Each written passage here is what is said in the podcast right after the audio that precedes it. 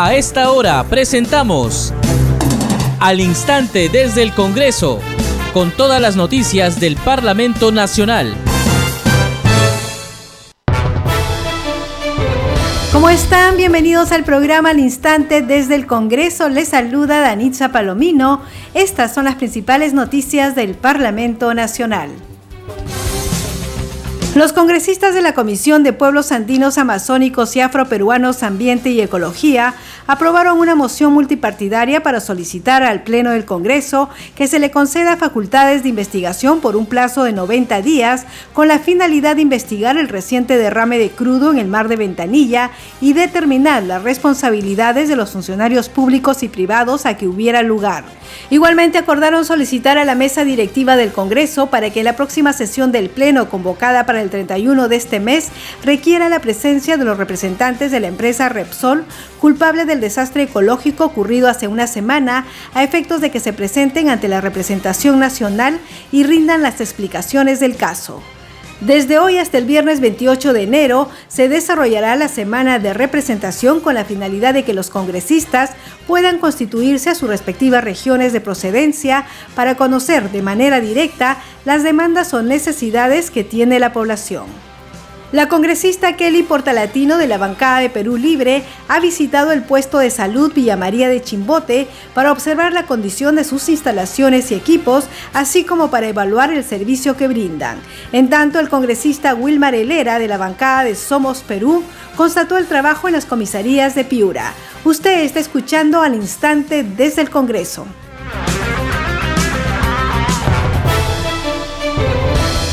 Bien, vamos con el desarrollo de las noticias y los congresistas de la Comisión de Pueblos Andinos, Amazónicos y Afroperuanos Ambiente y Ecología aprobaron una moción multipartidaria para solicitar al Pleno del Congreso que se les conceda facultades de investigación por un plazo de 90 días con la finalidad de investigar el reciente derrame de crudo en el mar de Ventanilla y determinar las responsabilidades de los funcionarios públicos y privados a que hubiera lugar. Escuchemos parte de la sesión se presentará una consideración de, al Pleno del Congreso de la República la siguiente moción. Acuerda otorgar facultades de comisión de investigación a la Comisión de Pueblos Andinos, Amazónicos y Afroperuanos, Ambiente y Ecología, de conformidad con el artículo 97 de la Constitución Política del Perú y el artículo 88 del Reglamento del Congreso, para investigar en un plazo de 90 días hábiles las acciones de los funcionarios públicos y privados que ocasionaron el derrame de petróleo de la empresa multinacional Repsol, ocasionando el derrame de petróleo señor secretario técnico, de conformidad con el reglamento respectivo, sí va a poner al voto el presente pedido. Nueve señores congresistas a favor. Votación por unanimidad, señora presidenta. La moción de investigación ha sido aprobada por unanimidad de los presentes.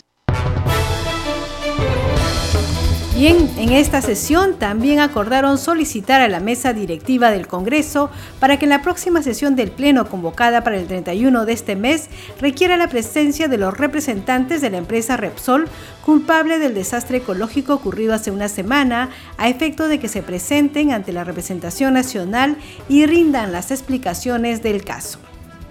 Bien, a esta hora tenemos información ya con nuestro compañero Josman Valverde sobre la semana de representación que inicia hoy. Adelante, Josman. Gracias, Danica. Buenas tardes. Así es, eh, los eh, parlamentarios han iniciado hoy esta semana de representación con una serie de actividades en todo el país. Eh, vamos a detallar algunas de ellas, lo que viene ocurriendo, por ejemplo, el transcurso de esta mañana en San Martín, en este primer día de la semana de representación, la primera, además correspondiente de Anisa al año 2022. El congresista Arturo Alegría se encuentra en San Martín, está recorriendo eh, o iniciando un recorrido por las 10 provincias de esa región. Lo que básicamente va a constatar eh, en el lugar son las condiciones de las aulas que van a recibir a los eh, escolares en los próximos meses, una vez que se reinicie las clases de manera presencial eh, congresista que está tomando los colegios, dialogando con las autoridades, con los padres de familia, para canalizar este tema en caso de ser necesario las autoridades competentes. Eh, hasta el momento va uh, visitando la institución educativa 0614 de Nueva Cajamarca en Rioja y también la institución educativa Manuel Hidalgo Flores en el Nuevo Cajamarca eh, Rioja. Es como viene él eh, constatando, verificando las situaciones de los planteles, las aulas, las carpetas. Dábamos cuenta también eh, de lo que ocurre en Chimbote, porque en ese lugar la congresista Kelly Portalatino está visitando eh, el tema de la situación de los centros de salud. Ella ha llegado al puesto de salud de Villa María para observar la condición de sus instalaciones y los equipos respectivos para evaluar el servicio que brindan. Lo que básicamente en el lugar está ella eh, tomando nota también de cómo enfrentan estos establecimientos de salud eh, en la tercera ola eh, de la COVID-19 y sobre todo la atención a los pacientes. Está verificando que se contraten con los implementos necesarios y también recogiendo las inquietudes del propio personal de salud y de los pacientes para que en caso de ser necesario se adopten eh, medidas canalizando, claro, esta, estas problemáticas, estas inquietudes a las autoridades correspondientes. Y ya por último, eh, cerramos eh, conociendo qué es lo que ocurre en Jujuy, y es que la congresista Carol Paredes ha iniciado la semana de representación en una reunión con el doctor Beltrán Lozano.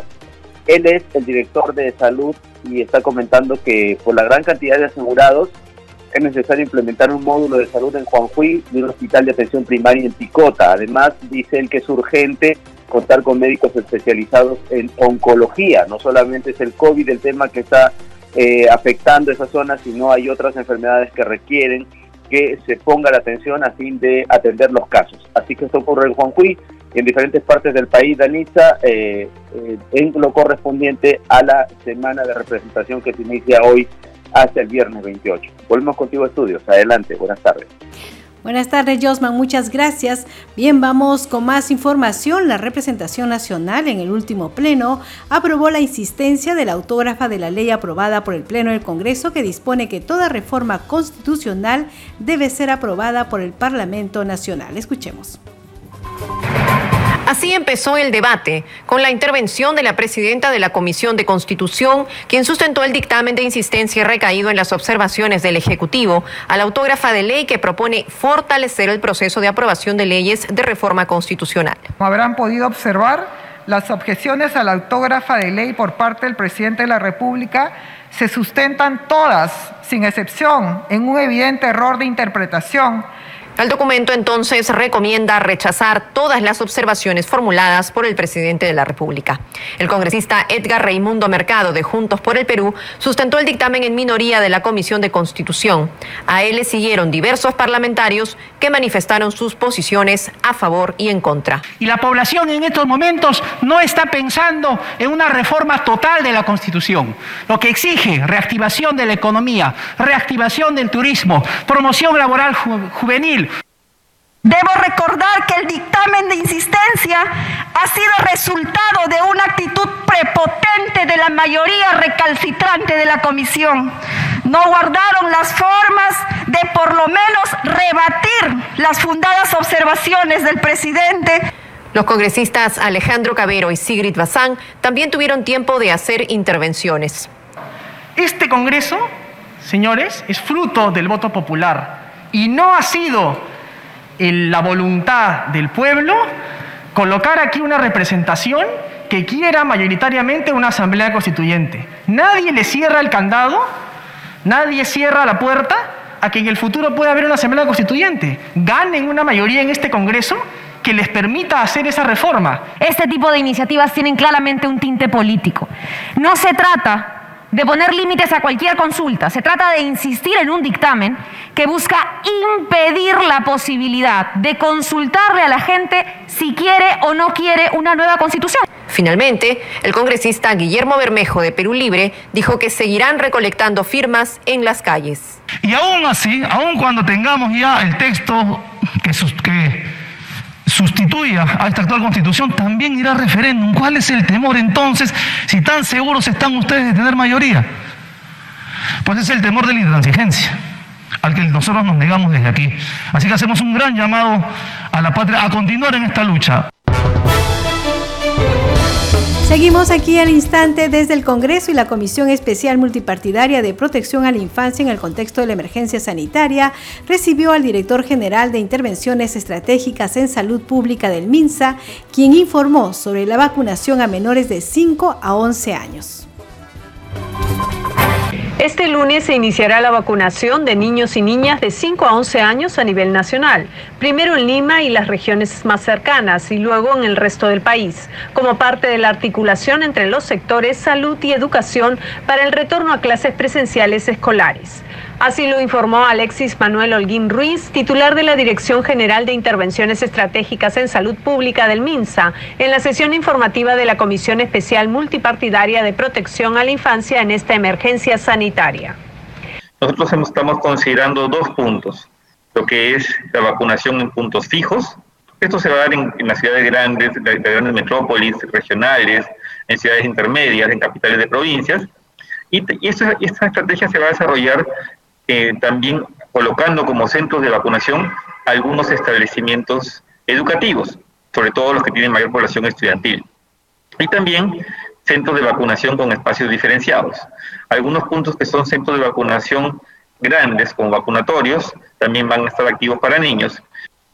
Sostuvo que se han tomado las precauciones necesarias para los casos de niños con hemofilia, autismo u otras enfermedades como antecedentes de cáncer, incluidos los casos de discapacidad severa y síndrome de Down, además de los casos de trastornos mentales. Señaló que han llegado 996 mil dosis que según las edades van a ser distribuidas en Lima y otras regiones.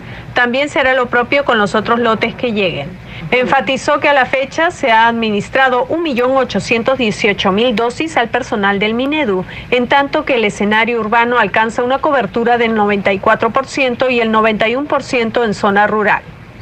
Indicó que el Ministerio de Salud, en coordinación con el Ministerio de Educación, viene trabajando el plan de retorno saludable a la escuela, por lo que se realizan capacitaciones a profesores de cómo prevenir el COVID, así como a padres de familia sobre la importancia de la vacunación, la alimentación saludable, la salud ocular y la salud bucal, como cuidado integral de la salud de los menores. Por último, las congresistas María Jauregui y Jessica Córdoba, quien presidió la sesión, expresaron su satisfacción por la exposición. No obstante, consideraron que se debe realizar una campaña más efectiva para dar tranquilidad a los padres que se oponen a la vacunación de sus hijos. Seguimos aquí al instante desde el Congreso y el congresista Wilmar Helera saludó el inicio de la vacunación contra la COVID-19 a más de 4 millones de niños y niñas del país. Invocó a los padres de familia a cumplir con estas medidas de prevención para disminuir los contagios. También dio detalles sobre sus actividades durante la semana de representación. Fue en entrevista con nuestra compañera Madeleine Montalvo. Así es, eh, hemos tenido una reunión el martes 18, una asamblea pública en la misma Plaza de Armas de la provincia de Huancabamba, en la cual asistió el ministro de Transportes y el director nacional de Provías. Eso realmente eh, permitió de que un problema social que se iba a gestar porque iba a haber en la provincia, iba a haber un paro general, permitió continuar las conversaciones con la empresa constructora que había rescindido contrato y dentro de las propuestas que hizo el ministro fue continuar con la misma empresa, que es lo que el pueblo también aprobó. En ese sentido, el martes 18, después de esta asamblea pública, nos hemos reunido el jueves ya en su despacho acá en la ciudad de Lima y nos ha permitido pues tomar contacto con la empresa constructora, quien está realizando las gestiones legales y técnicas para retomar este contrato después de que pase el periodo lluvioso en la provincia de Huancabamba. Este proyecto, esta gestión, ¿a cuántos pobladores beneficiaría, congresista? Estamos hablando de una provincia, más o menos un promedio de 300 mil eh, pobladores. Y además de eso, beneficiaría enormemente a lo que es la agricultura, los comerciantes y realmente una gran inversión en diferentes rubros. Por ejemplo, hay mucha gente que gracias a esta carretera que está en proceso de construcción, había comenzado a comprar terreno para hacer grifos, comprar terreno para hacer restaurantes, esperar realmente el desarrollo de esta provincia con todo, los, eh, con todo lo que corresponde a su desarrollo turístico, ¿no? Entonces, eh, realmente hay una gran expectativa de toda la población de que esta carretera se termine lo más pronto posible. Bien, congresista, el día de hoy se inicia la semana de representación correspondiente a este primer mes del año. ¿Qué actividades tiene programadas para desarrollar en el transcurso de esta semana? Bueno, hoy en el transcurso de la mañana estaré viajando a Piura y lo primero que me preocupa es la seguridad ciudadana.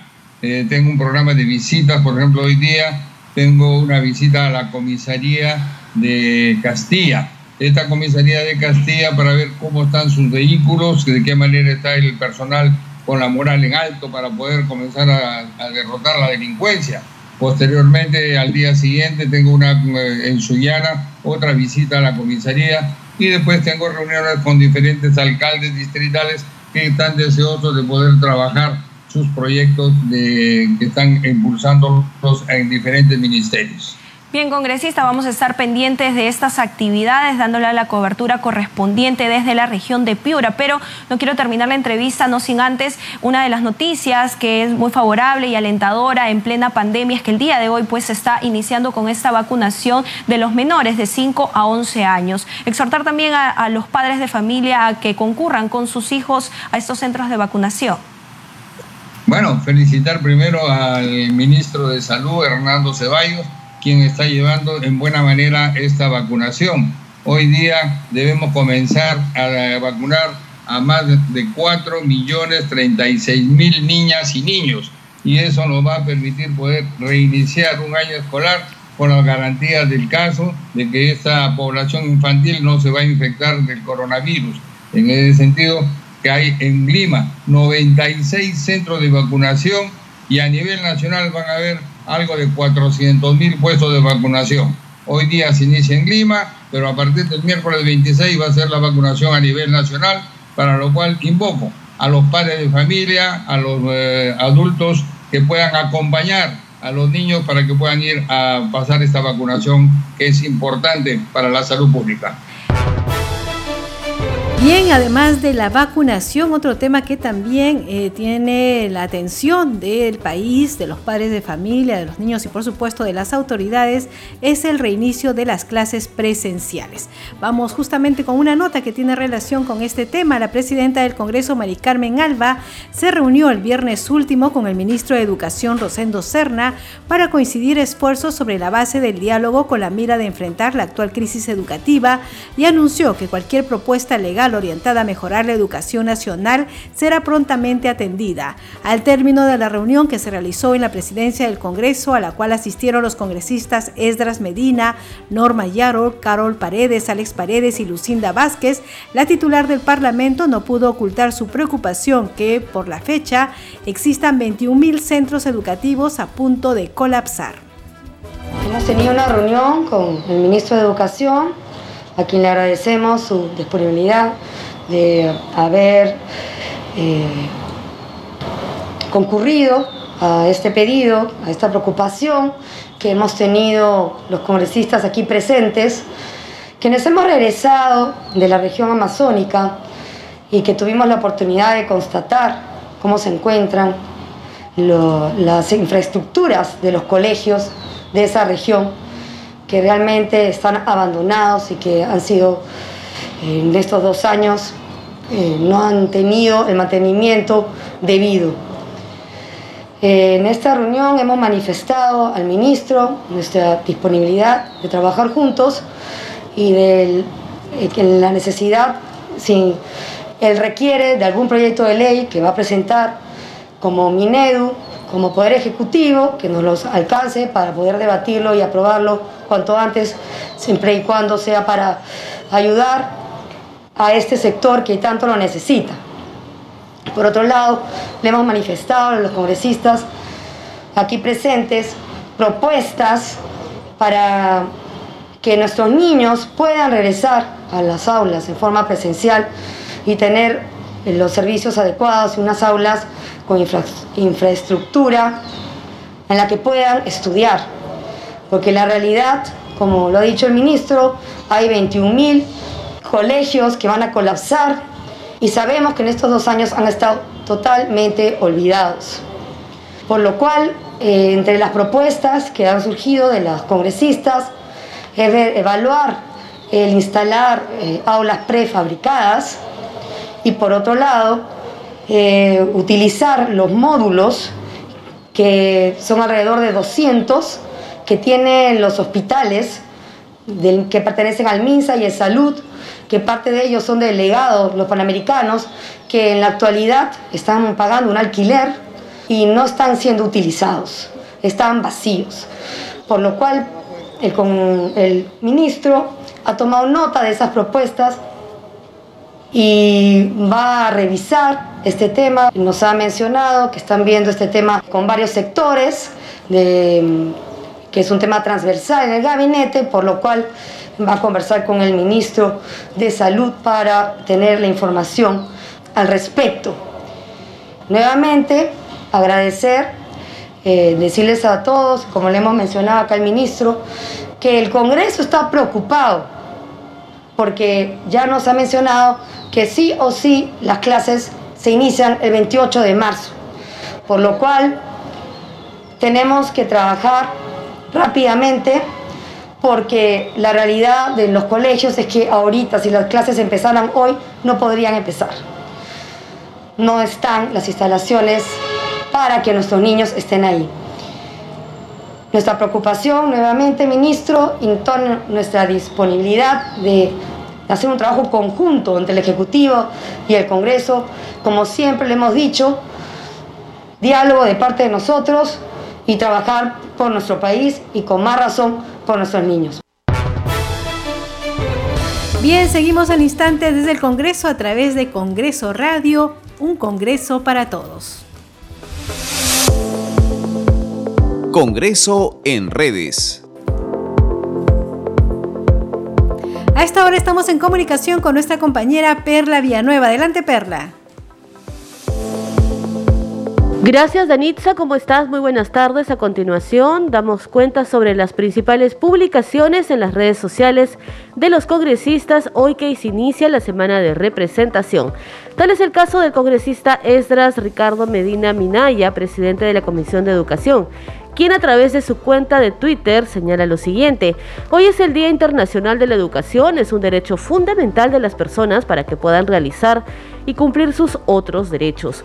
Un niño leído y educado será un buen ciudadano.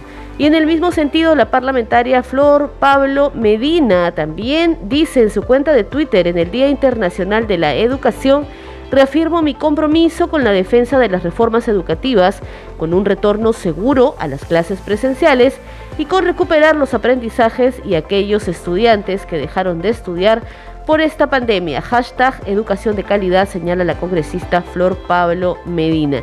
Y desde la cuenta oficial del Congreso de la República, Congreso del Perú, Congreso Perú, tu Congreso informa los congresistas de la Comisión de Pueblos Andinos solicitarán al Pleno las facultades para investigar por un plazo de 90 días el derrame de crudo en el mar de Ventanilla y determinar las responsabilidades. Y ya desde su cuenta personal de Facebook, la congresista Carol Paredes da cuenta sobre su trabajo en la semana de representación.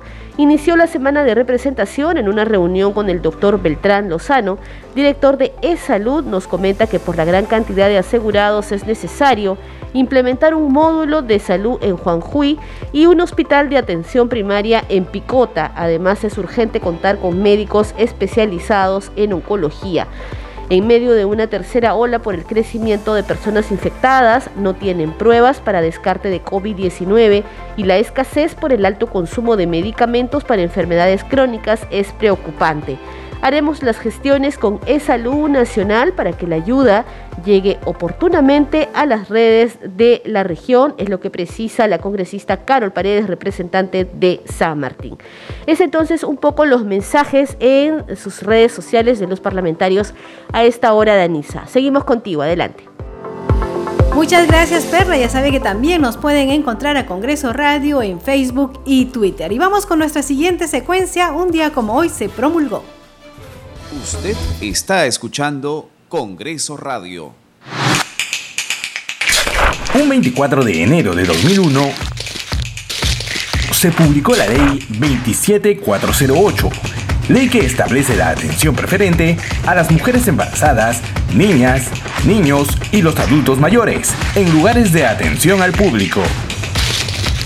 El Congreso de la República aprobó esta ley con la finalidad que las mujeres embarazadas, niñas, niños y las personas adultas mayores y con discapacidad sean atendidas preferentemente. Asimismo, los servicios y establecimientos de uso público de carácter estatal o privado deberán implementar medidas para facilitar el uso y acceso adecuado para las mismas.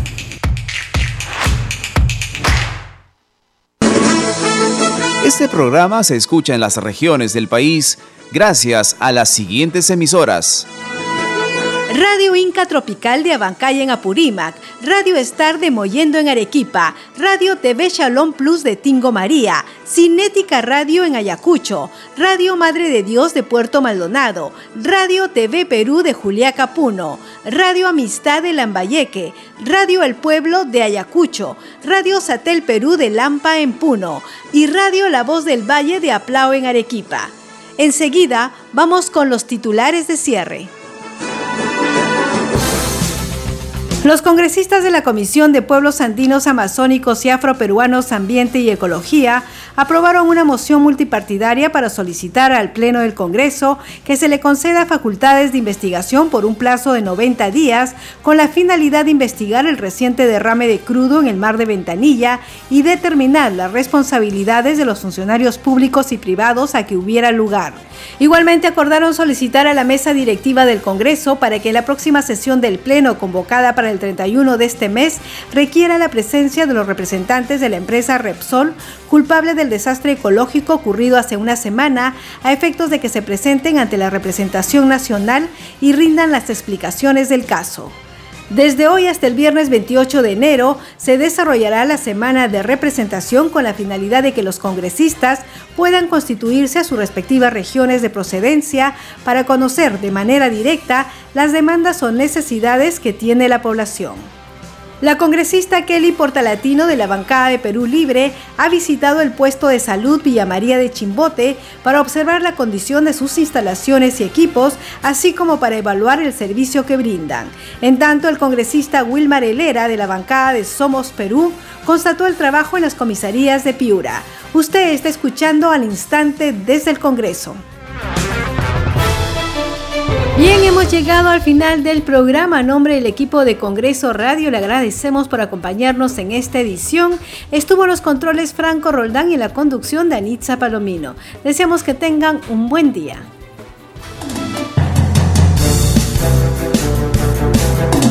Hasta aquí, al instante desde el Congreso, con todas las noticias del Parlamento Nacional.